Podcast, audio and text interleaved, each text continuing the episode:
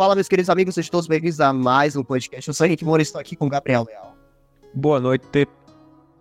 Bom, pessoal, antes que o pessoal me pergunte, né? O Giovanni, ele tá aí com a vida corrida e tudo mais. Mas no finalzinho do mês ele está de volta aqui com a gente gravando o podcast. Ele não, não parou de gravar com a gente, tá? Fiquem tranquilos, ele só tá um pouco com a vida agitada. Mas logo no final do mês ele está de volta. Bom, para nosso bate-papo, tô recebendo aqui uma escritora incrível, tô recebendo a Tatiana Boa noite, pessoal. E aí?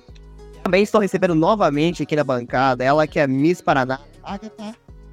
Boa noite, tudo bem? Sejam bem-vindos ao podcast, né? Ao de Mito.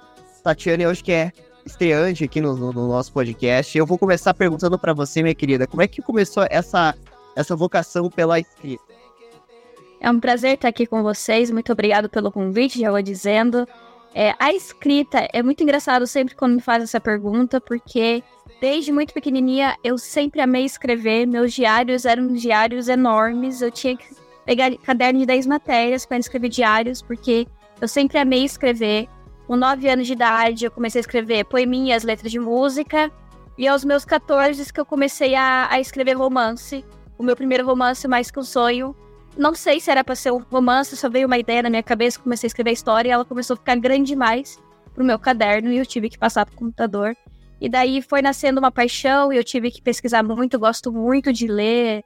É, foi mais ou menos nessa época também, com 14 anos, que eu comecei a, a gostar bastante de, da leitura, me apaixonar. Acho que é um dos meus maiores amores é a leitura, é a escrita. E eu comecei a ler, ler mais para pesquisar e foi crescendo cada vez mais. E hoje eu acho que, mais que tudo, eu acho que ah, eu tenho outras áreas, tudo, mas eu, sempre falo que a minha principal é a escrita, porque eu tô sempre nela. Legal, legal. Eu vou perguntar pra Agatha, né? Como é que começou essa vocação pela escrita, Agatha? Olha, começou exatamente como a Tatiane falou. Eu escrevia muitos diários, né? Então, meus diários também eram cadernos de 10, 10 esqueci o nome, 10 matérias. Também eram cadernos enormes, eu tinha dois, três, quatro diários por ano. E eu participava de concursos de poesia, né, no colégio, então eu ganhei concurso de poesia no colégio também. E sempre foi o meu meio de expressão. Então eu não, não tornei isso uma profissão ainda. É, até tenho muitas curiosidades, muitas perguntas para fazer para Tati aí ao longo do podcast, porque eu tenho vontade de escrever meus livros, eu tenho olha, uns quatro, cinco livros já pré-escritos que eu não tive coragem de publicar, porque eu não sei por onde começar, quais caminhos seguir e, e o que fazer, né, por onde ir, não conheço ninguém da área. E acabei deixando outras questões da minha vida tomarem conta do meu lado artístico.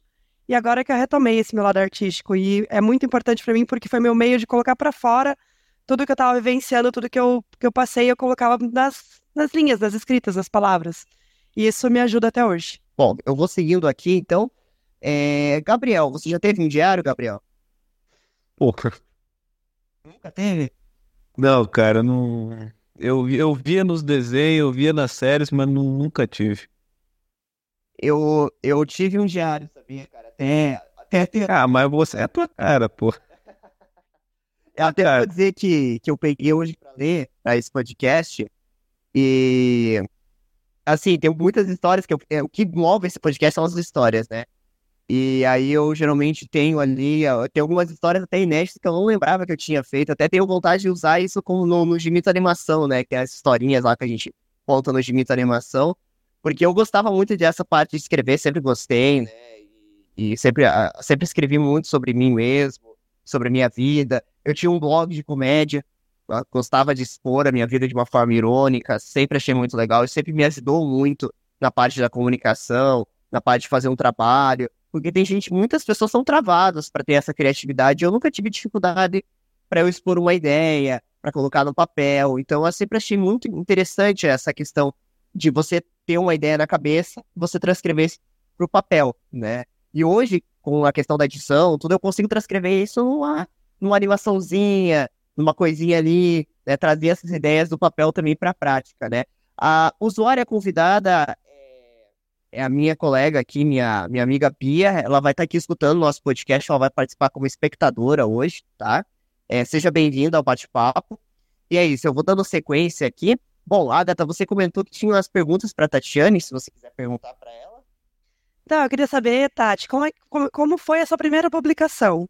Como que funciona esse processo de publicar um livro? Se foi difícil, se não foi, se teve apoio, se não teve?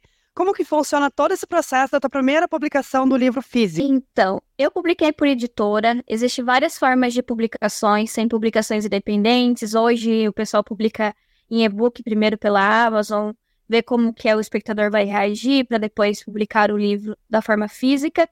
Eu publiquei o meu primeiro livro em 2017. Eu escrevi meu primeiro livro com 16, mas só fui publicar pela primeira vez com os meus 19 anos. E é, realmente a gente fica, né? Esse livro engabetado, fica ali parado. E eu, eu era muito tímida, hoje não sou mais, como sou atriz, né? Então não tem como ser. Mas eu era muito tímida, tinha muito medo das pessoas querer ler um livro que fosse meu. E o que, que eu fiz? Eu simplesmente pesquisei editoras na internet e fui mandando para elas. Mandei para várias editoras, para vários lugares do Brasil, assim. Pesquisei editoras que tinham a ver comigo, que publicasse romance, porque existe muita editora que são de forma mais acadêmica. E aí teve uma editora que me chamou a atenção, que foi a que eu gostei bastante, que é a editora do meu primeiro livro, que foi a Drago. Hoje ela não é mais a editora do meu segundo, mas do meu primeiro ainda tenho parceria com ela. E eu entrei em contato com eles, mandei meu livro, eles elogiaram bastante e eles fizeram a publicação. É, e foi todo por eles, né? Eu paguei um valor para publicar esse livro, para ter a disponibilidade, né? Eles distribuem por vários lugares, né? Várias, principalmente plataformas digitais, mas eles também dão a liberdade de eu, eu mesma divulgar os meus livros, eu mesma estar falando, eu mesma vender eles. Então, é uma forma, em certo modo, um pouco independente também, eu me sinto, porque eu faço toda a divulgação. E eu realmente botei a cara a tapa, mandei para as editoras e a gente, no começo para mim foi bem difícil, porque que você pensa quando vai publicar um livro, né? Ah, eu vou publicar o livro e pronto, acabou, mandei para editora, aí eles perguntaram mais ou menos que ideia que eu queria de capa, que ideia que eu queria de sinopse. Falei para eles, né, como que funcionava tudo essa questão e o livro chegou pronto para mim. É uma sensação maravilhosa você ter o seu primeiro livro publicado. Eu acho que eu posso publicar 10, 20, 30 livros e eu nunca vai ter a sensação de publicar o primeiro livro, de ter nas mãos. É, eu, falo, eu conheço muito escritores que são escritores de e-book, né, que daí não precisam de um investimento, que vão pela Amazon, mas também tem a forma de publicação que eu falo, a forma tradicional, que é a, forma que você não paga para publicar um livro, que você é, tem uma parceria com uma editora, mas aí você recebe um, uma quantidade pequena e geralmente a editora ela toma conta do seu livro, né? Você não tem muito o que fazer com ele eu gosto de ter a minha autonomia, então existe essa outra forma. Mas como eu estava falando, existem muitos autores que eles só publicam na forma e-book, né? Que é uma forma mais, mais fácil de publicar. E mas eu falo, se você tem um sonho de publicar um livro de uma publicar um livro, nem que seja só para você, publique ele numa forma física, porque pegar na mão não é a mesma coisa de você publicar em e-book. Parece que é, ele não existe. Ele existe, né? Porque hoje em dia, principalmente com online ali, eu não sei até quando que os livros físicos vão continuar. E quando eu publiquei o livro, eu falei, pronto, publiquei, agora é a parte da editora e pronto. Não, hoje em dia você tem que se divulgar bastante, né? Porque a editora fez a parte dela, que é a parte da publicação, e ali foi a parte mais triste, foi a parte mais frustrante para mim, porque você acha que vai publicar um livro e pronto, o seu livro vai ser vendido, as pessoas vão conhecer ele e pronto, best-seller, blá blá blá. Mas não é bem assim, você tem que. É, hoje em dia, as pessoas adquirem mais o livro pela pessoa que você é do que pela história. Claro que se eles gostarem da história, vai vender muito mais. Se for uma história ruim, as pessoas não vão ter interesse, né? Vão daí falar muito mal do livro. Mas para você primeiro chegar nessas pessoas, as pessoas têm que gostar de você. Foi aí que eu tive que abrir várias redes sociais, começar a divulgar muito pelo Instagram, TikTok, várias formas ali fazer vídeos e porque no começo eu realmente deixei para editora e falei, pronto, pronto, publiquei, fiz a minha parte. E daí ninguém conhecia meu livro, porque é muito fácil você disponibilizar nos lugares, mas as pessoas não sabem quem é o livro, né? Não é igual como as pessoas antes iam numa livraria, olhava pro livro e falava, ah, achei esse livro bacana, vou levar. Não, hoje ela vai interessar pelo autor. Então, eu não falo muito sobre a questão da publicação, porque eu simplesmente peguei uma editora, falei o que eu queria com o livro, e eles fizeram toda a parte de agremação, toda a parte de, da, da edição do livro, das formas que foi. Para mim foi muito tranquilo. né, sobre essa questão, mas o mais difícil foi a divulgação. Ser escritor no Brasil é muito complicado, é muito difícil. Quando eu publiquei meu primeiro livro, eu quase desisti, porque eu achei que realmente não era para mim, mas é, um professor chegou a estudar meu livro em escolas, porque eu escrevo romances juvenis, são focados para o público adolescente, porque na época que eu escrevi ele, eu era uma adolescente, então eu entendia muito bem a linguagem deles. E quando esse professor estudou em sala e viu como os alunos gostam, eu falei, não é que meu livro seja ruim, ele só não está chegando para as pessoas. E aí foi que eu comecei a divulgar, fazer parceria no Instagram, algumas coisas funcionaram, outras coisas não. E você vai indo aos poucos. Eu acho que uma coisa vai levando a outra.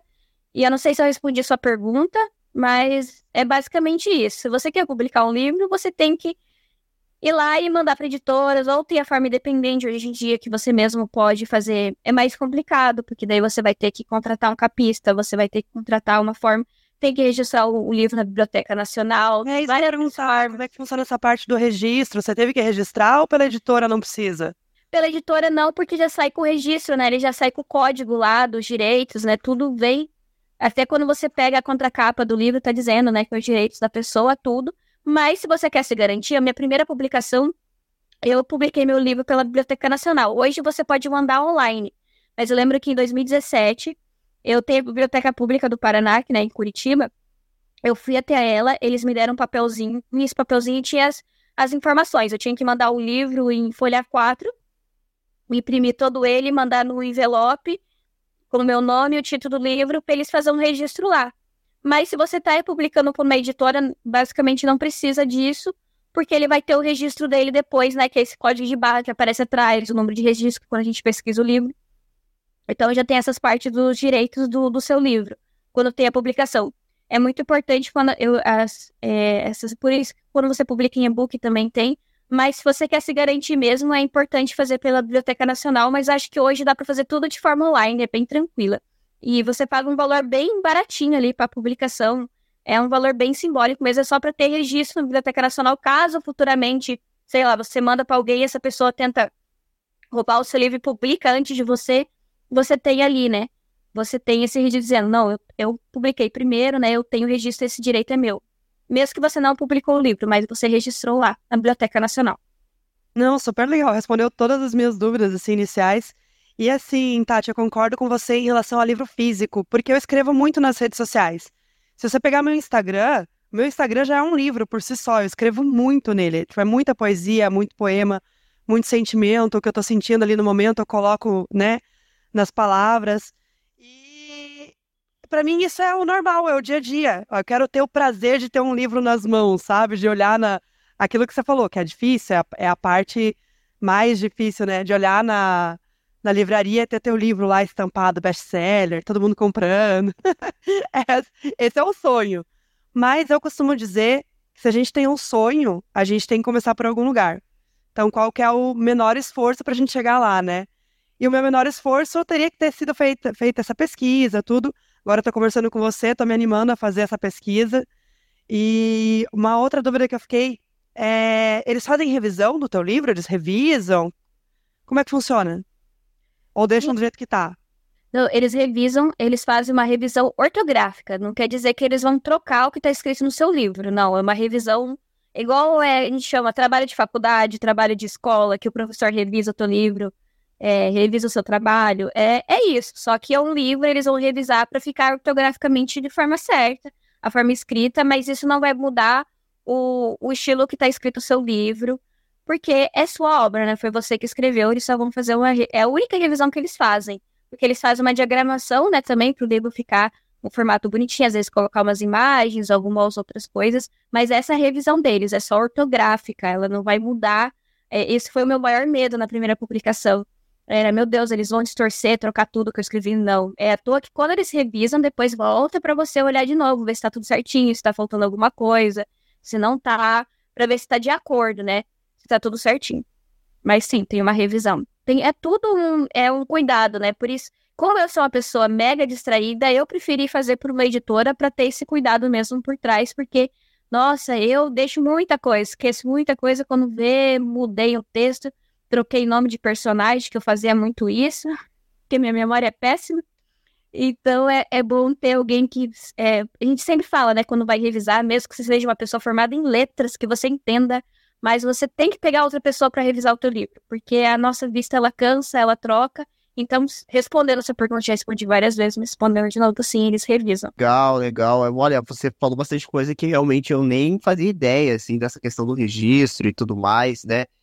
E, e você, Gabriel, você, você conhecia, essa, você sabia dessa questão do registro e tal? Cara, questão do registro, vou falar que realmente não conhecia. A questão da edição do, de um livro, eu conheço um pouco porque eu acompanho. Eu acompanhava mais, mas eu acompanhava um canal no YouTube chamado Pipoque Nankin. Eles são um editor de quadrinhos. E também de livros também, né?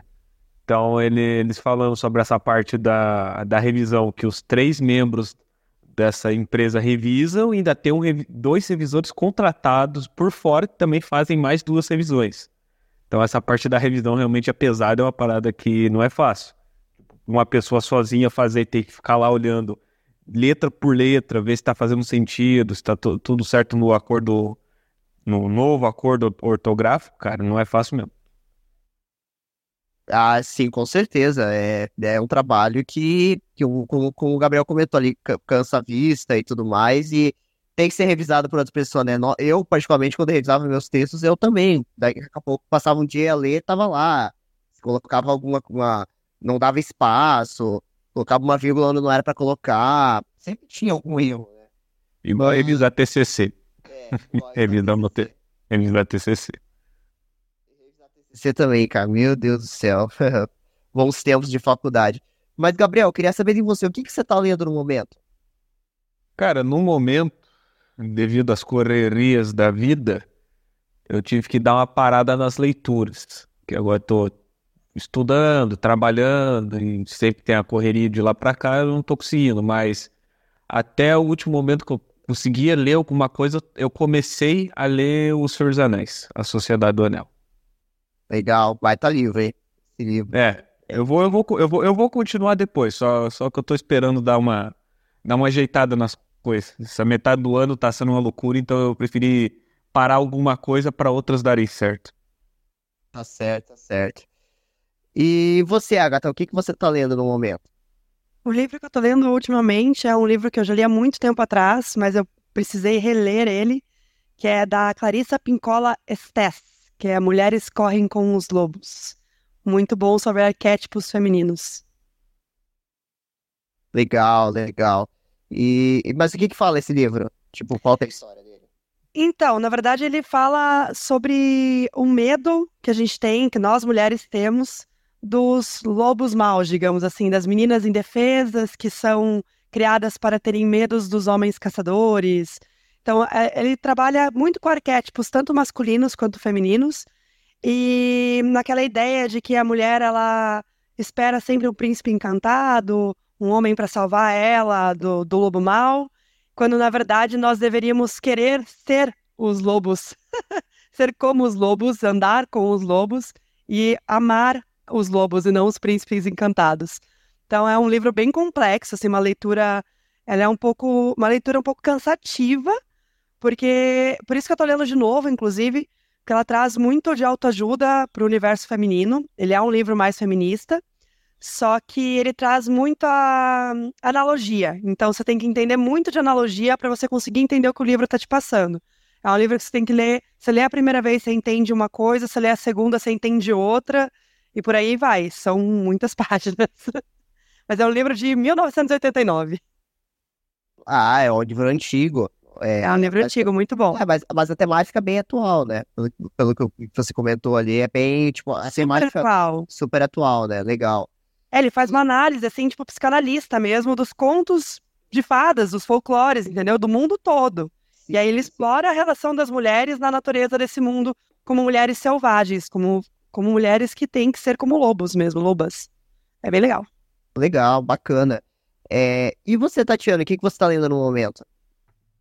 Eu tô numa era de ler clássicos e eu era, engraçado falar assim.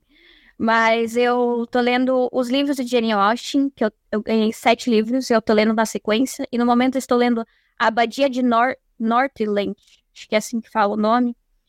É...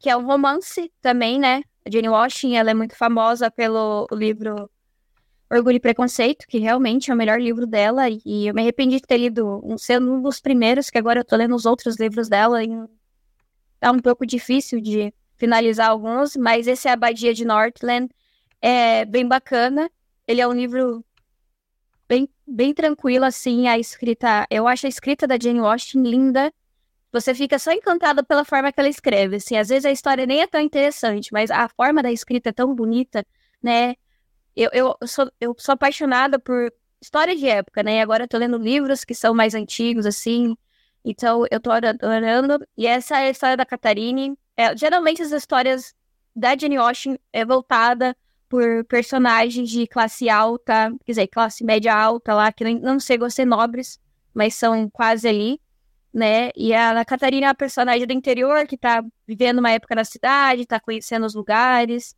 e conhece as pessoas e ela tá conhecendo amigos. Geralmente as histórias da Jane é basicamente voltada assim, né? A como que é a moda de vida das pessoas da Inglaterra. Eu acho que é do século XVIII que as histórias se passam, que é a época que viveu a Jane Austen.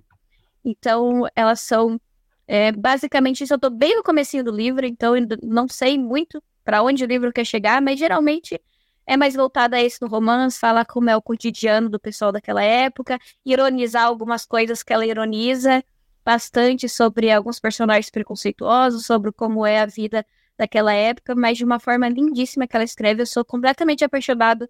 Tô, eu, apesar de algumas histórias às vezes não me chamar tanto atenção dela, mas a forma de escrita é muito linda, assim, dá vontade de recitar. Muito lindo.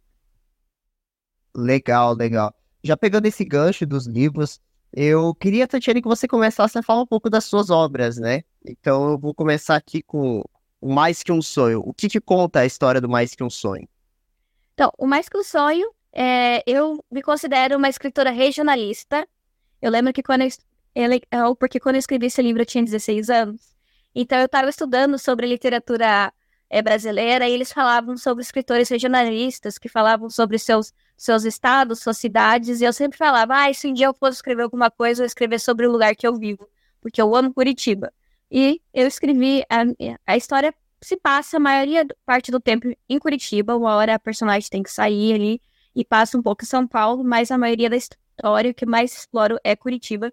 E é um típico romance adolescente, realmente. É, eu gosto de falar, é um clichê, mas de uma forma completamente diferente porque é aquele romance de aquecer os coraçãozinhos, porque a Sabrina é uma personagem que ela perdeu a mãe muito cedo e ela é super estudiosa, super inteligente, nunca pensou em ter relacionamento, nunca pensou nada. Aí ela tem que se mudar, e daí ela conhece é, novas pessoas que mudam a vida dela. Então fala mais ou menos sobre o cotidiano dessa jovem. Ela é que é apaixonada por música, ela toca piano, então ela tem um envolvimento, fala um pouco sobre a relação dela dos amigos, a relação dela com o pai dela, um pouco sobre, sobre a perda da mãe, como isso afetou ela. Então a história gira em torno de um pouco disso, de uma personagem, e trazendo um pouco também para minha para a região, né? Falando um pouco sobre a região que eu vivo e tentando trazer o mais vericidade possível dos personagens, apesar dele ser todo fictício. As pessoas sempre perguntam para mim se é, ba é, baseado em algum personagem real, não existe. Mas o Mais Que Sonho, eu sempre tenho dificuldade em falar sobre o meu próprio livro, porque eu não sei o que falar sem dar spoiler, sem falar alguma coisa. Mas é basicamente isso, é uma história sobre o cotidiano de uma personagem que estuda em escola pública, como que funciona isso. É, sempre que eu sempre, desde pequena, desde novinha, eu sempre fui apaixonado por histórias, né, adolescentes, esses romances adolescentes americanos. E eu falei, eu sempre pensava, como seria isso no Brasil? Então, basicamente, é aquele clichê que nós temos de romance, né, americanos, mas trazendo para uma forma brasileira, aqui falando como que seria esse aqui, mas no Brasil. Basicamente isso. Que legal, legal. É, é uma. É, essas questões do, do, dos livros clichês é, é, é, legal, assim, porque eu tenho um livro aqui que se chama Pode Crer. Até teve um filme que foi feito, um curta-metragem que foi feito, na verdade, não foi nem um filme, assim, de, de uma hora e pouco. E o livro é muito legal. E ele, o livro é justamente um, um romance adolescente clichê na época, assim, de 1980, no Rio de Janeiro do Brasil. Eu gosto muito de ler ele quando, ah, você quer ler um livro ali pra ter ali uma historinha legal, nada tão assim profundo, né? E, e então eu, gosto muito desses livros assim, porque sempre eles sempre trazem pra gente um assim, uma sensação de conforto. Você pega um romance lá do John Green, Cidade de Papel. Você lê lá, você vê que é um romance, é, é uma história, é tudo que vai se construindo ali e tal. Claro, tem às vezes um final um pouco trágico, mas assim, é um livro bom de ler, é um livro que você lê, você é, consegue, vai mastigando ele ali e tal, né? Porque é uma leitura prazerosa, assim. Você tem livros assim, Gabriel, que você curte ler, assim, que você fala, ah, esse livro aqui hoje eu vou ler pra, pra descontrair. Cara, pior que eu nunca tive essa parada. Eu, quando pegava um livro, na real, é porque queria ler mesmo aquela, uh, o que tinha naquele livro, ou o tema, algo que me interessava. Eu nunca tive, assim, um... É diferente de um jogo, às vezes. É, é isso você deve estar... Tá... Eu consigo relacionar com videogame, para mim. Às vezes eu tenho um jogo que eu quero jogar sério, mas às vezes tem um jogo que eu só coloco realmente para brincar. Então é, é, mais ou menos isso? É, exatamente. Mas qual jogo você geralmente costuma jogar, jogar pra brincar, assim, tipo, você curte? Cara, pra brincar, eu, normalmente eu boto o Ghost of Tsushima, só pra ficar andando pelo mapa, ficar tirando foto, aproveitar. Mas se for pra jogar sério, eu tenho. Às vezes, ah, o jogo tal, sei lá, eu tava jogando o Resident Evil 2. Não, eu tenho que pegar, sentar e jogar. Que daí, beleza, é uma parada que eu sei que eu tenho que me concentrar. Legal, legal. É um baita jogo, o Resident Evil 2. É... E você, Agatha, você tem essa questão também de você pegar algum livro assim, ah, hoje quero dar uma não quero sentar aqui e relaxar um pouquinho, tem aquele livro especial para isso? Olha, eu tenho, só que eu vou ser bem sincera, meus livros especiais para sentar e relaxar, eles são curtos. Então eles são livros mais de mitológicos ou de histórias. Eu gosto muito de histórias é, século XV, século XIV, século XIII. Eu gosto de histórias medievais. Só que livros mesmo grandes, né, de romances, como a Tati falou, eu não sou muito habituada a ler. Eu sou habituada a ler livros de fantasia. O meu mundo é mais fantasioso na parte da leitura, tipo Senhor dos Anéis, Harry Potter, Brumas de Avalon. É nessa parte da, da fantasia que eu, que eu leio. Para passar o tempo, eu pego livros mais curtos daí, ou revistas, por exemplo, Galileu. Eu era apaixonada por Galileu. Então, coisas que tenham as curiosidadezinhas ali, ou que falem de, de momentos históricos que eu gosto muito. E de romance, da parte de romance, eu gosto muito de filmes. Tanto que ela citou ali, né, é, o livro da, da, Jane Austen. A Jane Austen tem mais de sete livros que foram é, feitos filmes com os livros dela, assim, eu sou apaixonada por todos. Então, eu sou mais da parte de filme no romance, porque a minha vida já é um romance, romance clichê. então, na hora de ler, eu prefiro a fantasia. Aí, pra me distrair, é, é mais revista mesmo, mais aquelas coisinhas de, sei lá, signos, ou então mais curiosidades mesmo, como Galileu. Legal, legal. É, eu, eu assim, eu tenho, eu tenho a minha, minha coleçãozinha, tenho, tenho todos os livros do Harry Potter, tenho o Senhor dos Anéis, mas tem aquele momento assim que eu falo, pô, eu quero, hoje quero dar uma, uma, uma não quero ler nada assim, quero ler um romance, quero ler uma coisa assim mais, ali mais, assim, ah, aquela coisa assim, daquele romance mais beleza, eu tenho meus livros ali, eu tenho, eu tenho bastante livro em casa, muitos eu doei, porque assim, eu não vou ler de novo, porque eu tenho que assim, a vida da gente vai ficando muito corrida, né? E a leitura em si, ela é uma das coisas que eu tive que abrir mão e muito, né, por conta do tempo, trabalho e tudo mais, né? Mas eu sempre estou em contato, né? Vocês estavam comentando os livros que, que, que vocês estão lendo. Sabe o que, que eu estou lendo, Gabriel? Que? Apostila de Python. Curte Python? O que é Python? Python é aquela linguagem de programação? Pô, é, linguagem de programação. Puta, eu penso um livro sensacional, hein, cara. Você fica doido lendo aquilo lá, você ter um infarto.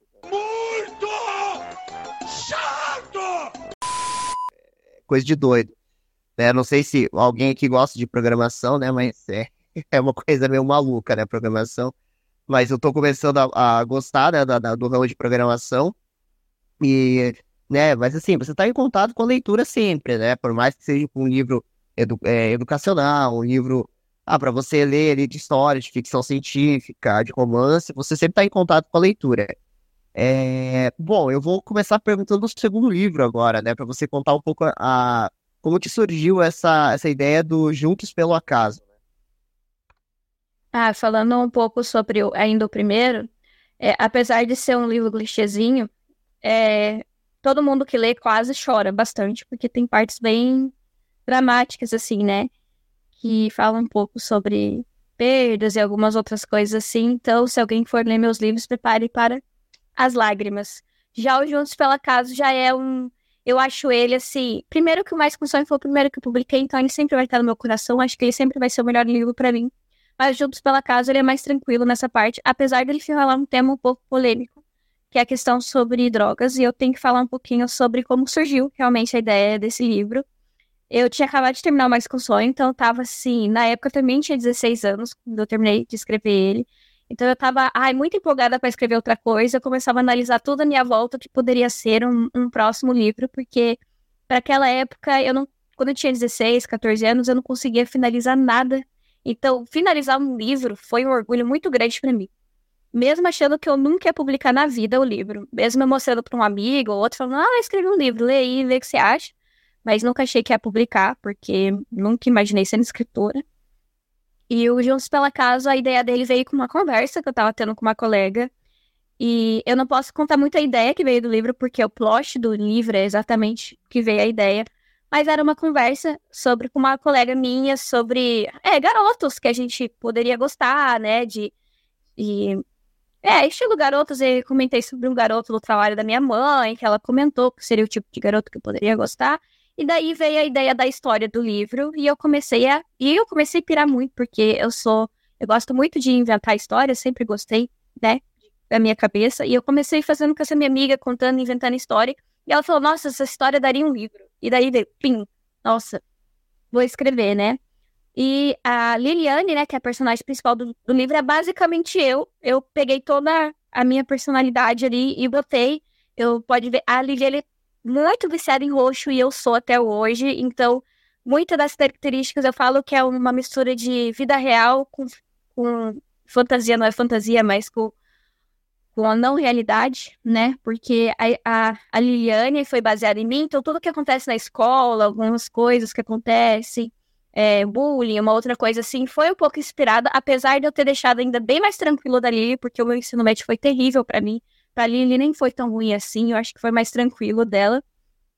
E a, a parte do romance, daí foi o que veio a ideia de eu conversar com a, a conversa que eu tive com essa minha colega, que veio a ideia, né, de, de falar sobre o Tiago, que é outro personagem que entra no livro, e ele realmente é todo ficção, mas é mais criado uma fantasia adolescente, o que ela imaginava seria uma pessoa ideal, que seria de um romance, e aí veio toda a ideia da história desse livro, e ele fala, né, pouquinho sobre é, questão de drogas, sobre aprendizado, sobre tratamentos, né? Ele fala um pouco questão desse livro, porque eu todos os meus livros não é o principal, mas sempre ele eu gosto de abordar um, uma, uma coisa importante, né? Falar, igual o meu primeiro livro, Mais que o Sonho, ele fala uma questão sobre o abuso, mesmo que seja uma questão muito rápida.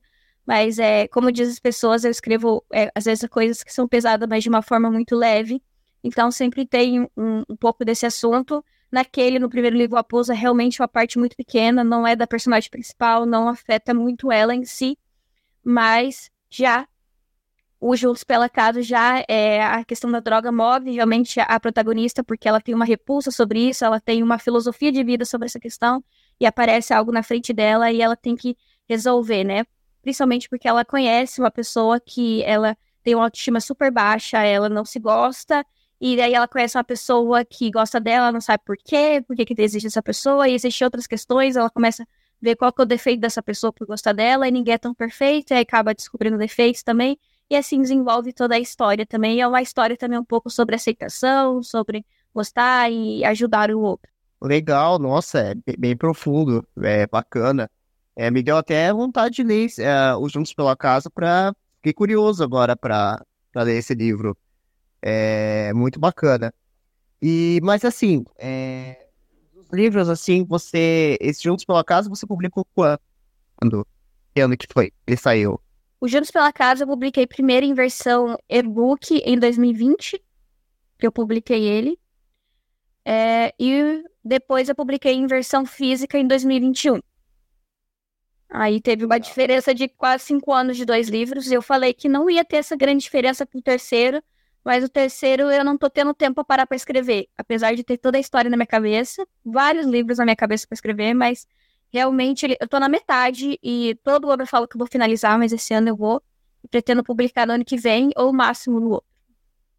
E para você que escreve, para você que. É, eu não sei, a, a, escrita hoje é a tua principal fonte de renda ou não? Não, infelizmente ainda não. A minha, a minha principal fonte de renda hoje é, é o teatro, é que eu sou atriz. É, não o teatro em si, mas eu trabalho na oficina de bonecos, né? É, em São José dos Piais, região metropolitana aqui de Curitiba, né? Então, eu, a minha principal fonte de renda vem de lá, porque eu, eu trabalho lá todos os dias, né? De segunda a sexta, certinho. Então, é, e tô estudando para ser professora de, de artes, né? Porque realmente a, você viver só da escrita ou viver até só do teatro é realmente muito difícil, principalmente da escrita. Eu, é, o, é o mais difícil. O, a minha escrita é uma renda extra, apesar de eu me sentir muito mais escritora que o resto das coisas. É, porque eu sempre estou em contato com a escrita. Lá na oficina de bonecos, eu também, a gente faz apresentação em escola. E, eu, e uma das apresentações que a gente faz foi uma história que eu escrevi, então tem um pouco a ver, mas é completamente diferente. Então, a escrita é, é uma renda extra. E agora que eu estou conseguindo pagar, lucrar, digamos, com a minha primeira publicação. Igual eu sempre falo para as pessoas, se você está procurando ser escritor porque você quer ser ter um best-seller, você quer ser famoso, não é esse o objetivo.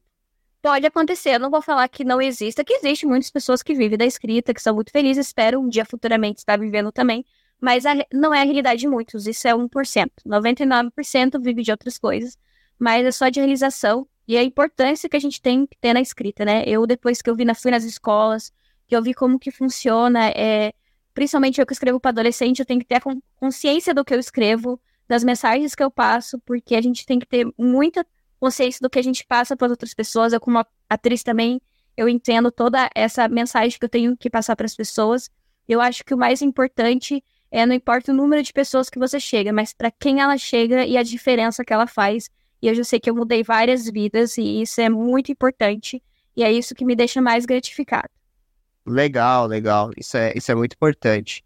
É, Gabriel, quer fazer alguma pergunta para a Tatiane? Cara, na real, não tenho uma pergunta. Não consegui formular nenhuma. Tranquilo, tranquilo. A gata quer perguntar mais alguma coisa? Tatiane, eu não sei se você vai saber responder, porque eu não sei se você teve essa mesma dúvida quando você foi publicar o seu livro, mas você sabe como funciona para publicar um livro com pseudônimo? O pseudônimo é só em vez de. Porque eles perguntam, né? Qual a forma que você quer que tenha escrito o livro. Você pode mandar já com nomes diferentes, porque é, no contrato você tem que, com a editora, se você for publicar, tem que ter os seus dados, né? Certinho. Mas é só você comunicar com eles que você quer colocar outro nome. É por normal, assim, né? Algumas pessoas colocam nome artístico, os pseudônimos. É, é bem simples, né? Eu não tive essa dúvida quando eu quando eu fiz, porque eu realmente queria publicar com o meu nome mesmo, né? Então, eu não tive esse problema. Mas eu lembro que da minha segunda editora, eles perguntaram qual a forma que eu queria que tivesse na, na hora de publicar, né? Qual que é o nome que eu queria que tivesse escrito. E aí você que escolhe. Então, é mais tranquilo. É, eu pergunto isso porque qual que foi a minha, minha grande trava para não publicar e para não para eu nem ir atrás das editoras, né? Como você falou. Minha grande trava é que todos os meus livros, eles são histórias da minha vida eles contam sobre mim, são, são realmente, tipo, biografias. Como eu falei, minha vida é um clichê de vários romances e várias coisas inimagináveis. E algumas coisas eu, eu exponho já nas minhas redes sociais, mas não são todas. Para eu colocar isso num livro, né? Transformar isso realmente num romance ou numa história ali mais. Que, que, que, que chame mais atenção, que eu consiga colocar em grandes páginas, um grande volume, eu não sei se eu teria coragem de colocar o meu nome. Então, um pseudônimo seria a minha saída ali. Sim, e o meu primeiro livro que eu escrevi mesmo foi uma biografia. Só que esse eu não sei se um dia eu vou publicar, porque eu tenho muita vergonha também dessa questão. Principalmente porque eu era muito novinha e eu achava muito bobinha. Eu gosto de reler para ficar rindo da minha cara mesmo. Né? Foi o primeiro que eu escrevi, que foi. Eu, eu li meus diários e transcrevi do diário, porque se eu fosse escrever do diário, seria um livro de mil páginas, né? Mas não, deu cento e poucas páginas o livro. E foi também uma biografia, e tem essa questão, às vezes eu penso em, em publicar ele, mas eu acho que eu não vou publicar. Acho que nunca na vida, só se morrer alguém encontrar e falar, oh, vamos publicar. Porque eu acho que em vida nunca vou publicar, não. Mas se eu fosse um dia publicar, eu trocaria o nome de várias pessoas, porque essa é uma maior preocupação se for falar de biografia, porque é, você tem que pedir autorização para as pessoas, né? Você vai falar delas. Então, até no meu no Juntos pela Casa, que eu pego a personagem eu como base, é, apesar de ser uma história inventada, não é real, mas como eu pego coisas que aconteceram, né, e misturo com a vida real com a ficção, eu troquei o nome de algumas pessoas para essas pessoas também não serem expostas, né? Então a gente pode também fazer essa troca de, de nomes e, e você jogar, e falar, ah, uma parte biografia, uma parte não é, e das pessoas que tiram a conclusão do que é real ou não é, né? Apesar, né, fosse falar para você quisesse publicar também, é, e não querer usar o teu nome, usar um pseudônimo, o ruim pseudônimo é, vai ser na divulgação, porque daí você não é uma coisa se você não quer falar de você, né? Você quer.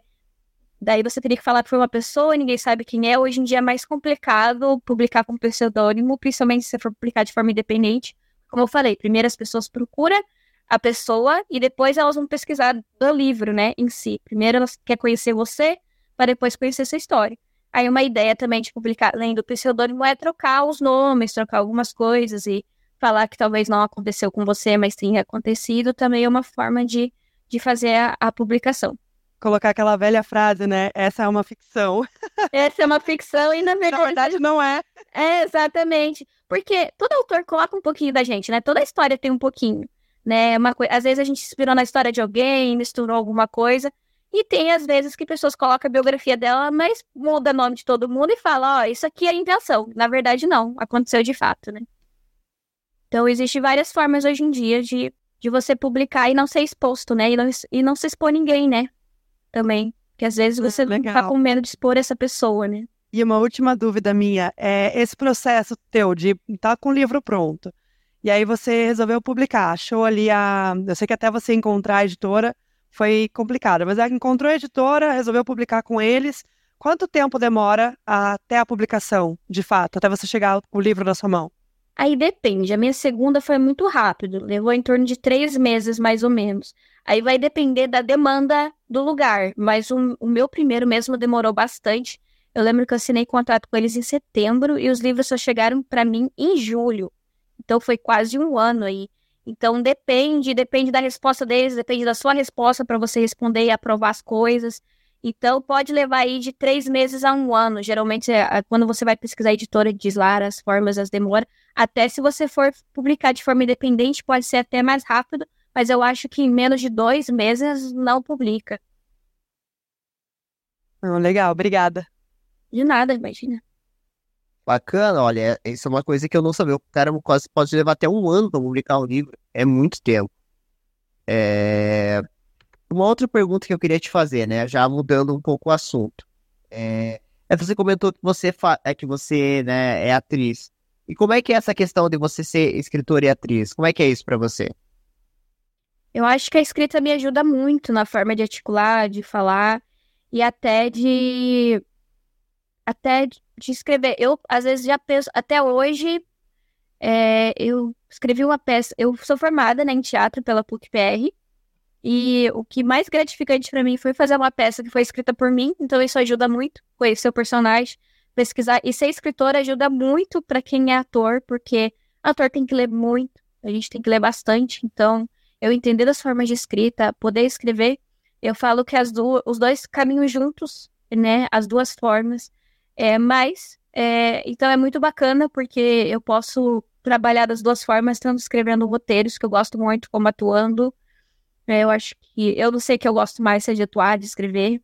E o mais bacana é quando você tá no teatro, igual como eu atuei numa peça que eu mesma escrevi, o que era mais legal era quando eu não estava em cena, que era quando eu via os meus colegas, se eles estavam falando exatamente o que eu escrevi no texto, ou se estava.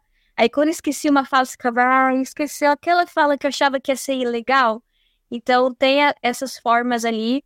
Apesar de, depois de formada, eu não escrevi nenhuma peça para apresentar profissionalmente. Até hoje, eu só atuo peças de outras pessoas, né? Tirando lá onde eu trabalho, que a gente faz apresentação com teatro de bonecos, e lá eu tive, né, a felicidade de escrever a história, e foi muito bacana isso também.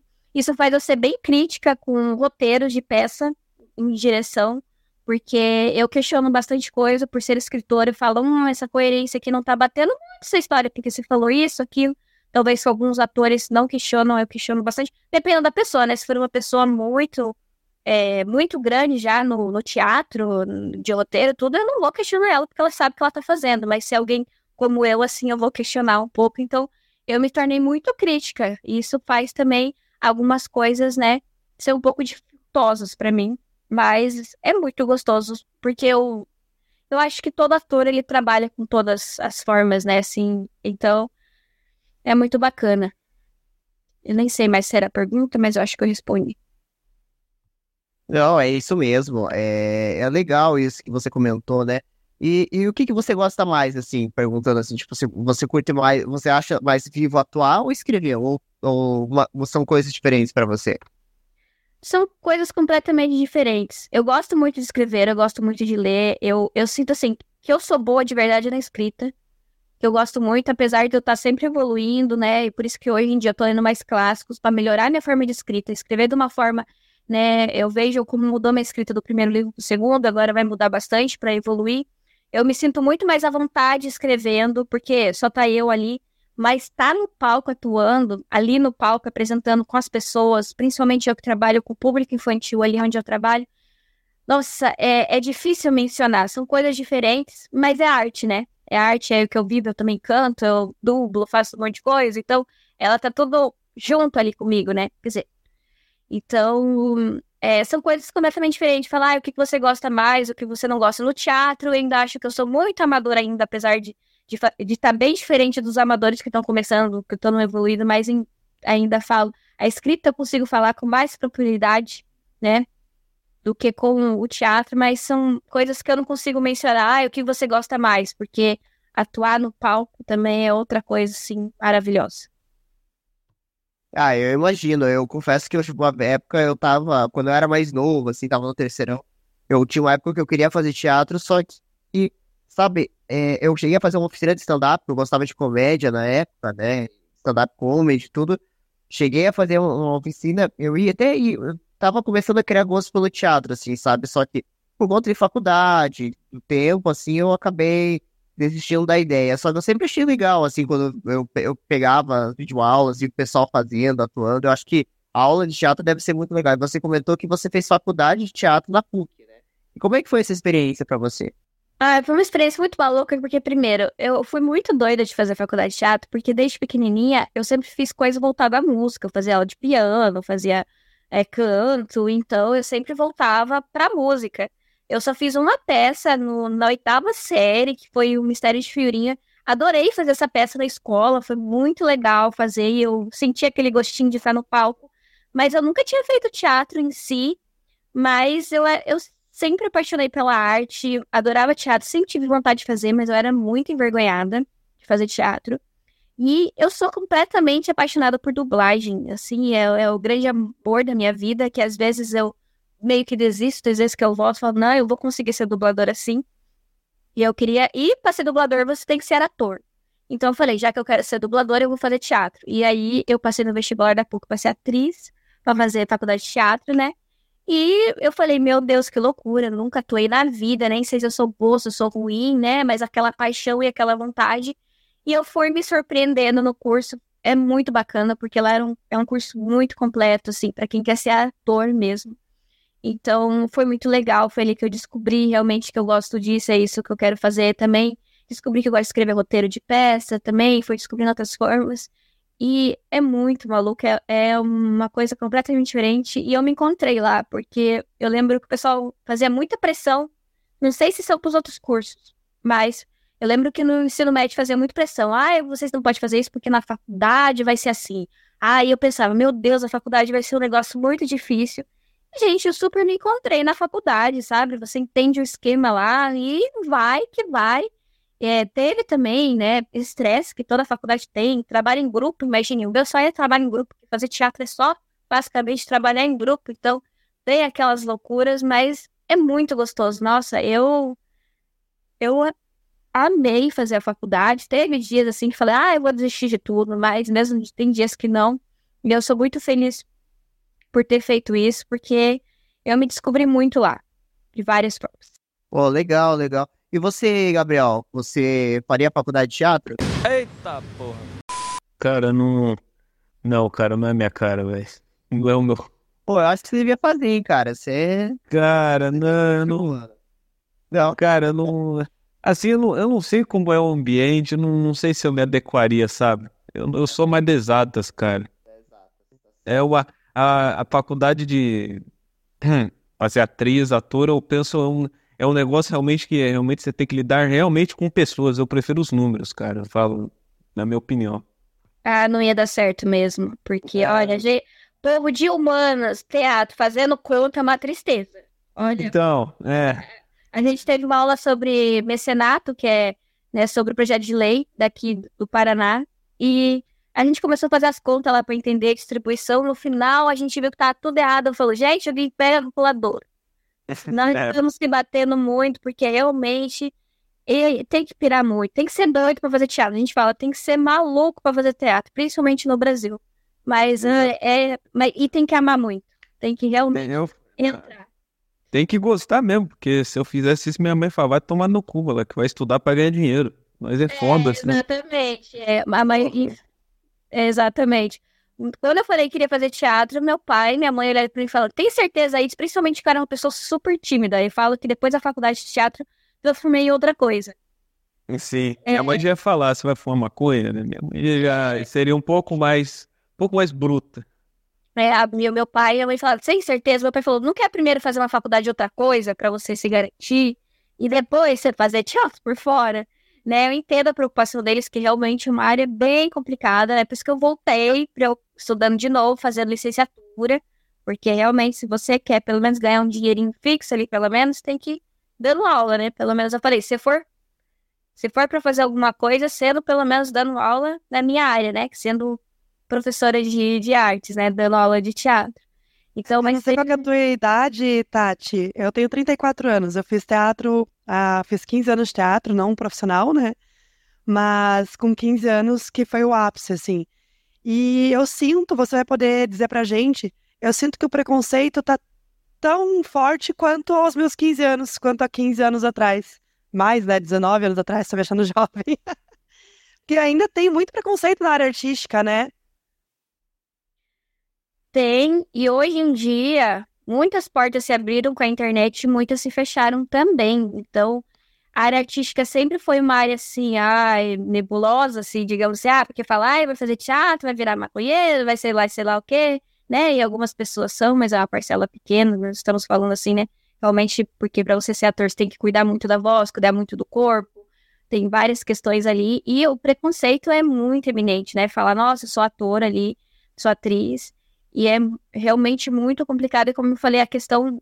É, e, e realmente a gente entende o certo preconceito, porque é, é realmente você viver de teatro, viver de arte no Brasil, viver de arte geral no Brasil, é muito complicado porque o próprio brasileiro, a gente não valoriza o que é daqui. Eu falo porque antes de eu fazer arte, antes de eu fazer faculdade de teatro, eu tava assim, cara, eu é, ver artista internacional, não quero saber negócio do Brasil. Música brasileira é ruim, é, cinema brasileiro é ruim, sei que lá é ruim. Eu tinha esse preconceito, né? Porque a gente vai voltando e vivendo na arte, você vai desaprendendo sobre isso. E realmente uma grande parcela da sociedade vê ali, desmerece muito, né? Você fala assim, ah, vai assistir tal peça, tal coisa. A maioria do pessoal não vai assistir teatro, é muito elitizado até hoje ainda a questão do teatro. Por isso que a gente fala sobre as leis de incentivo, que é muito importante, porque é, o ator viver só de bilheteria não dá, tem que ter a lei de incentivo para chamar as pessoas para o teatro, né? Porque às vezes um teatro sendo um valor acessível, sendo grátis, consegue chamar as pessoas para vir assistir, né? Conhecer a nossa cultura, que é um país lindo, maravilhoso, mas tem o preconceito Infelizmente, hoje, com as redes sociais, depende de muito do seu número de seguidores para você, às vezes, conseguir algum trabalho. Algum, a gente está indo mais para o lado publicitário, né, digamos. Já, já entrei de agências e falar, olha, a gente quer pessoas que tenham tanto número de seguidores, tanta coisa. Então, tendo muito dos influencers, muita coisa. E muitos atores, coitados, como eu, às vezes tem que ir para um TikTok da vida, o Instagram, fazer dança, fazer alguma coisa, para chamar o pessoal, né? pra, porque hoje em dia mudou muito a questão. Tem muita pessoa talentosa, famosa na internet, mas também tem muitas pessoas que conseguem papéis, conseguem alguma coisa porque simplesmente ela é famosa. E daí cria esse preconceito, porque às vezes escolher essa pessoa porque ela é famosa e deixou uma pessoa talentosa que podia participar, e daí ela não é tão boa, daí vem toda aquela discussão sobre ah, cinema brasileiro, filme brasileiro é, teatro brasileiro é bom, será que é? E aí fica todo, e volta todo esse preconceito que tem sobre artista, porque o artista geralmente ele é bem resolvido com o corpo dele, a maioria das vezes, apesar de segurança, tudo. Então, ele não tem uma certa vergonha que algumas pessoas tenham, e a gente. E o teatro, desde sempre, é para cutucar a sociedade, é para falar algumas coisas que às vezes é a verdade, mas machuca. Então, tem todo esse preconceito em volta disso, do teatro, da, das artes em geral, tá falando da música, de é, tem, tem, eu passei por isso, né, naquela época, tanto que na minha época que eu fazia teatro, não tinha apenas um menino no teatro. Eu lembrei disso porque o, justamente que o Gabriel falou que é de exatas ali, não faz teatro e tal. E na minha época a gente tinha uma dificuldade muito grande, acredito que até hoje tenha, de achar homens e meninos no teatro, por conta do preconceito. Mas você falando ali, Tati, eu lembrei que com a internet, talvez um, um pouco da, da pandemia ali tenha ajudado um pouco os artistas independentes, porque a, o cinema brasileiro, as séries brasileiras, o teatro brasileiro e os artistas brasileiros evoluíram muito. Eu acho que está mudando um pouco essa situação da gente achar que filme, série, TV brasileira é ruim, porque evoluiu demais, demais, demais. Tem uma série melhor que a outra na Netflix brasileira, artistas brasileiros como a Fernanda Cândido agora, né, no Harry Potter. Então, assim, foi. Eu acho que teve, um pouco dessa evolução ali que talvez daqui a alguns anos mude a percepção das pessoas em relação a, aos artistas brasileiros. Ainda está longe de mudar, mas acho que é um começo. A questão dos streams, ela facilitou muito, porque antes, para um ator ser muito reconhecido, ele tinha que estar na Globo. Estar tá na Globo e fazer novela, e novela é aquele esquema de sempre, apesar de novela ser maravilhosa, assim, mas e as pessoas estão muito acostumadas com o padrão americano de filmes. A gente entra em questão de orçamento. Então, geralmente as pessoas questionam muito o cinema brasileiro, série brasileira, por questão de qualidade, mas é que tem que comparar que o orçamento é muito diferente, né? Um filme americano, uma série americana, eles investem milhões, né? Tem estúdios para isso. É, e, e, um brasileiro, um produtor, tirar do próprio bolso isso, né? Aqui a gente consegue fazer milagre com pouco, pouco dinheiro ainda, tendo milhões de lei incentivo, milhões de coisas. Às vezes eu vejo muita gente criticando que não conhece realmente como funciona a lei, como funciona o cinema, como é caro fazer um filme, como é muito caro fazer uma série. A gente fala de filmes e séries famosas aí, os caras gastam no mínimo 100 milhões, 200 milhões, e aqui a gente não, a gente não chega nem no milhão para fazer alguma coisa, sabe? E daí o pessoal fala, ai, pegou artista famoso pra Lei Rouanet, pra tal coisa, tá pegando dinheiro para fazer esses filmes, essas coisas, porque eles não tiram do próprio bolso. Porque se tirar do próprio bolso, não vai ter, não tem como, né, para produzir um filme. É realmente é isso que as pessoas têm que entender que tem essa questão do preconceito, né? E, e, e agora com esses streams, né, tendo o próprio apoio da Netflix, Amazon Prime, essa, todos esses lugares, é Disney e tudo, eles mesmos investindo ali, falando, não, a gente quer uma produção brasileira porque nós somos os maiores consumidores de filmes e séries a gente acho que está atrás da China e dos Estados Unidos e duvidar em algumas produções a gente está na frente. O Brasil é muito consumidor, eles conhecem, então agora estão fazendo mais obras nacionais e estão investindo nisso. Então, quando tem um bom investimento, né, tem obras maravilhosas. E a gente vê quanta coisa a gente fez com investimento pequeno. Imagina se a gente tivesse os milhões que eles têm, né? Então é muito, é, é muito maravilhoso e eu fico muito feliz quando eu vejo crescendo assim, né? o, nosso cinema, nossas séries. Hoje mesmo estava vendo série, vendo filme, coisa nacional que eu gosto de assistir bastante, porque a gente está quebrando aos poucos esse preconceito. Eu acho que aqui uns anos a gente vai estar tá melhor ainda, né? A gente tem tanto ator nosso que está lá fora, já está sendo bem conhecido, mas também aqui dentro, é aqui no Brasil. Então, eu acho que sim, a gente está quebrando um pouco desse preconceito, sim, graças aos streams, é, graças à a, a, a, tecnologia, né? Eu falo que a tecnologia ela favorece e desfavorece, e já que nós estamos aqui falando do podcast, eu preciso muito falar a questão que a gente está voltando. Eu também faço curso de dublagem, estou entrando, né? Eu, sou apaixonada por dublagem, é um pedido para a galera aí, né? Que os dubladores estão entrando com um movimento que agora apareceu a inteligência artificial, né? E a inteligência artificial tá para roubar os papéis desses atores, desses, dessas pessoas maravilhosas que fazem a dublagem, porque elas podem pegar a voz, né? E fazer o que quiser com essa voz e está tendo um grande questionamento sobre isso, sobre a questão da, da inteligência artificial, porque eles estão querendo usar a própria inteligência para fazer as vozes originais, até a, as próprias dublagens e tudo, né? Então, tá bem, tá bem complicada agora sobre essa parte e estão movimentando para criar um, uma lei aqui para realmente não ter isso, porque imagine futuramente a gente ter muita. Eu sei que muita gente assiste coisa dublagem, mas a maioria, quer dizer, assiste legendada, mas a maioria assiste as coisas dubladas. E a gente está tendo um, um, grande problema da nossa dublagem morrer com a questão da, da inteligência artificial, porque imagine como que vai ficar é, pegar um, um, computador aí, o pessoal da Exato um computador e fazer uma coisa que é totalmente humano, né? Que é trabalhar com as emoções.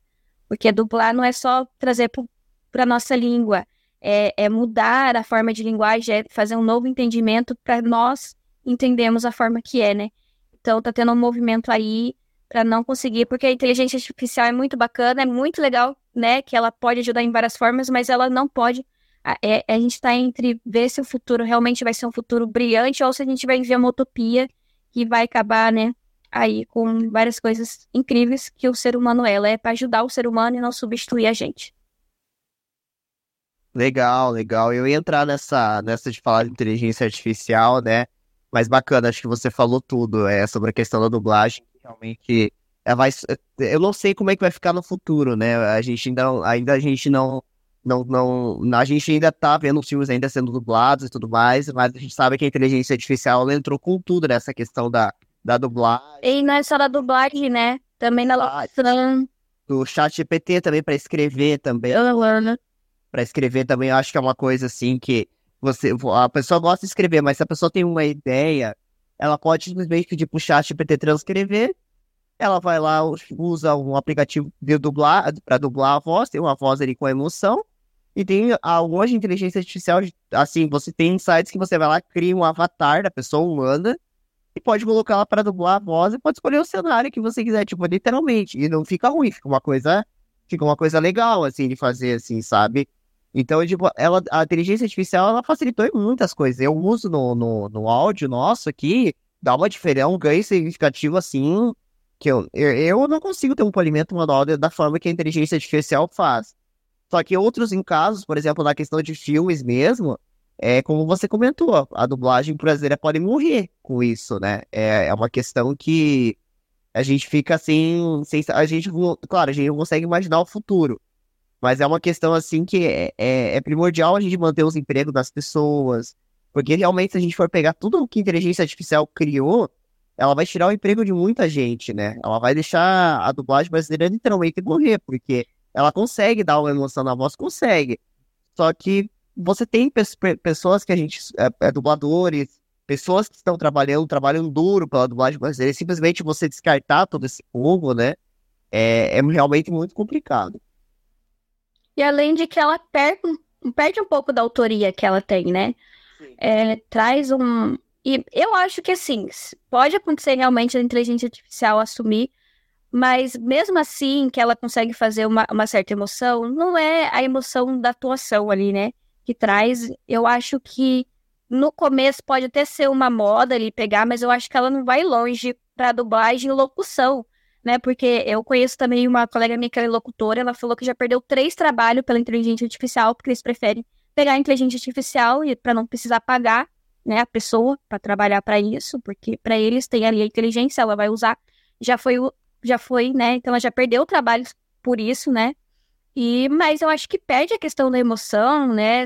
Realmente, do, do agora, do ali, principalmente na locução ali, tá tudo bem, mas tem alguns momentos que você tá conversando ali que pode trazer algo diferente a mais. Então a gente vai ter que ver como vai ser no futuro, mas se a gente não se mexer agora para isso não acontecer mesmo e não dominar, é, pode ser que não tenha mais realmente no futuro. Então é uma coisa que a gente tem que cuidar mesmo para analisar sobre essa questão, porque é, é algo humano, né? A criatividade sempre foi algo completamente humano e agora tá também indo pro lado ali da inteligência. Então, é, é, é, quando a gente fala, né? O futuro é agora. A gente chegou e a gente vai ver como vai ser isso, né? A gente tem que, que a gente tem que ver o que pode nos ajudar, o que pode melhorar para nós, mas também ver o que pode ser que talvez é, pode virar um futuro utópico aí, virar uma coisa totalmente robotizada, mesmo que tenha uma emoção, não é, não é aquela coisa, né? Porque a dublagem brasileira já virou um patrimônio nacional.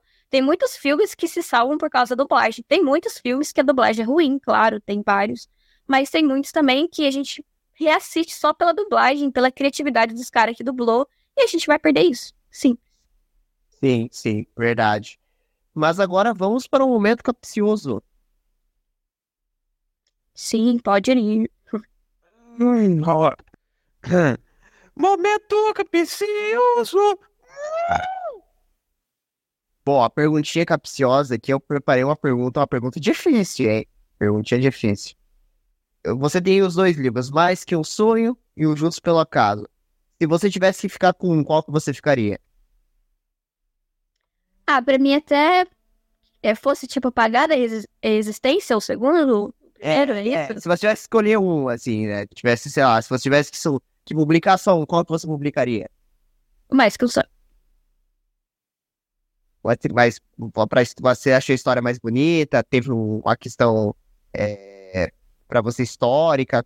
Por que, que você escolhe esse livro? Então, mais que um sonho, até hoje, assim, eu releio ele, eu me encanto muito com ele, eu me eh, encanto falo, da onde que eu tirei essa história, sabe? Eu fico assim, meio perplexa comigo mesmo, assim, que eu fico. Apesar de eu conhecer muitas pessoas que preferem Juntos pela Casa do que o Mais que um Sonho, mas como foi o primeiro, eu fico assim com carinho. E o Juntos pela Casa, eu releio ele às vezes eu falo, hum, eu acho que eu podia ter feito melhor aqui, ter aqui. Como eu peguei um pouquinho sobre, misturei um pouco com realidade, ele perde um pouco do encanto pra mim. Porque ele é um pouco. Ah, isso aqui aconteceu comigo na adolescência um pouquinho. Ah, isso aqui eu acho que eu exagerei, sei lá o quê.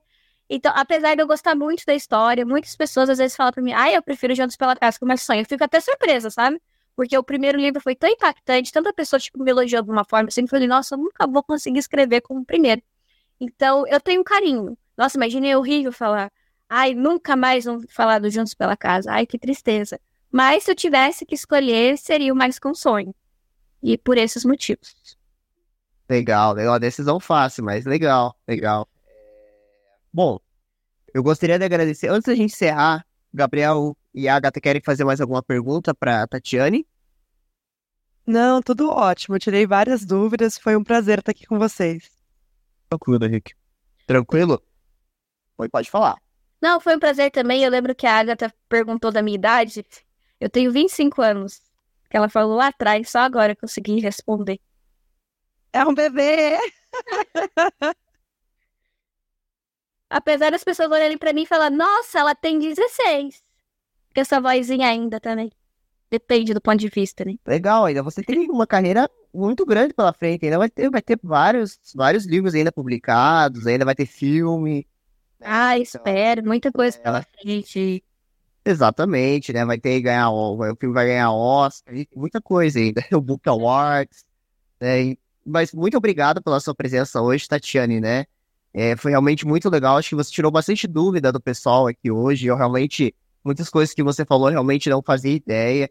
E muito legal te conhecer, né? Também agradecer a Cláudia, né? Que foi Sim. A Claudinha que indicou você aí pra, pra gravação, né? Eu achei que você era estagiária dela, sério. Sou estagiária dela. Aham, sou estagiária da Cláudia, né? Eu trabalho lá como estagiária. Aham, Faz da, trabalho lá. do anos, não? Olha Não, a Cláudia, ela mudou recentemente para trabalhar com a gente lá na oficina de bonecos. Ela tá trabalhando, ela saiu lá do Recursos Humanos. E daí ela tá com a gente. Conheci ela recentemente e ela é muito. Nossa, eu agradecer muito a Cláudia, porque ela é uma pessoa incrível, muito bacana. Ela é. Ela já me divulgou pra tanta coisa já, e ela mal me conhece, gente, porque foi esse mês que eu conheci ela. Entrou de férias ainda em seguida, né? Que ela mudou lá. Mas é, eu sou, eu sou estagiária dela, mas não lá de onde ela trabalhava, que ela mudou lá pra oficina de bonecos onde eu trabalho. Eu fui, eu fui estagiário dela, só que no Recursos Humanos. Olha que bacana. É, eu não fui, só que eu fui no, da época do balcão, né? Só que no balcão era diferente, né? Já era uma coisa assim que era, era mais trabalho assim de Excel, tinha que atender, atender os servidores, então. é, ali na oficina do boneco, só acredito que ela, não sei se ela tá na parte do balcão ali também ou não. Ela tá administrativa, mas ela ajuda bastante a gente também. Às vezes a gente tem que fazer um boneco, o outro fala, ah, vem ajudar a gente aqui, fazer uma coisa ali.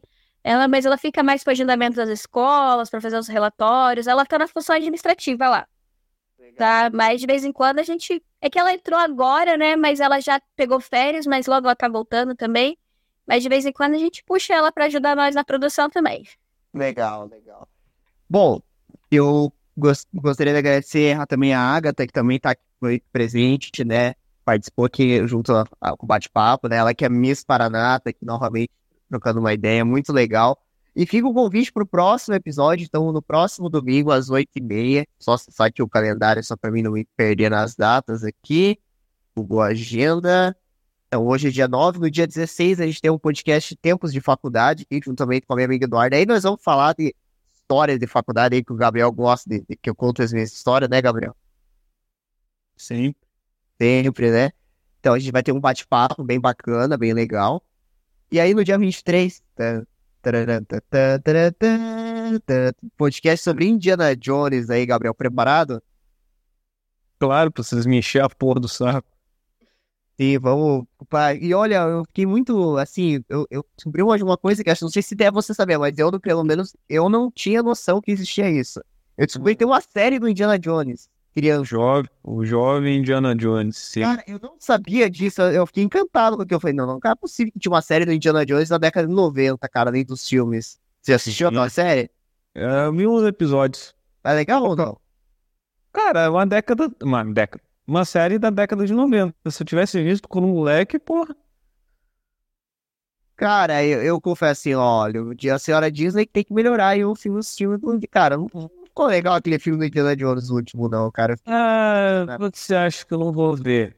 É, cara, eu, eu, eu fiquei assim, eu fiquei, ó, pô. O Harrison Ford vai ser mais um Renato Aragão naquele filme, cara. Eu fiquei tipo, não, não, não, não. Não é esse Indiana Jones que eu vi quando era criança. Eu sei, eu, eu, vocês gostam do Indiana Jones, meninas? Olha, eu lembro vagamente, assim, deles, mas não, não era uma coisa que eu assistia muito, não. eu assistia Sakura Card Captors. e você, Tatiane? Meu pai ama Indiana Jones. Então, eu assisti algumas vezes com ele, gosto bastante do Indiana Jones. Ele tava para assistir esse filme agora no cinema. Eu gosto de ver as críticas antes de assistir. Mas como eu tô, pra assistir o tô querendo assistir o filme da Barbie, eu escolhi a Barbie, né? Vou assistir a Barbie. A gente tem que escolher, né? Muito filme lançando agora. Aí eu tô vendo as críticas sobre Indiana Jones e realmente falaram bem assim que ele é um, um filme já falando do Indiana Jones se aposentando, né? Então pega um pouco da. Claro que algumas pessoas podem se frustrar um pouco, né? Da história e vejo que vocês estão falando ali do da, da história dele. Mas fora que quem é fã pode gostar. Mas se vocês estão falando que já não gostou, não sei, né, se vale a pena assistir. Mas o meu pai ama Indiana Jones e por ele que eu assisti algumas vezes. Não sou muito fissurada, né? Só assisti algumas vezes, eu falo, ah, bacana, legal assistir, né? Mas ele tem uma importância ali pra história de aventura que eu sempre gostei bastante desse tipo de filme, principalmente quando eu era mais nova. Hoje já tô em outro estilo já. É, eu que tive um pai que. Meu pai gosta muito de Mad Max, né? É, então, meu pai sempre colocava esses filmes antigos é, para assistir, né? Então, eu, eu, sempre gostei do Indiana Jones. Assisti muitas vezes a trilogia, né? Lembro quando era criança e ela lançou o quarto filme, né? Nossa, que pô, era 2008, tava na quarta série. Não sei quantos anos o Gabriel tinha quando lançou o Caveira de Cristal lá. Oito anos.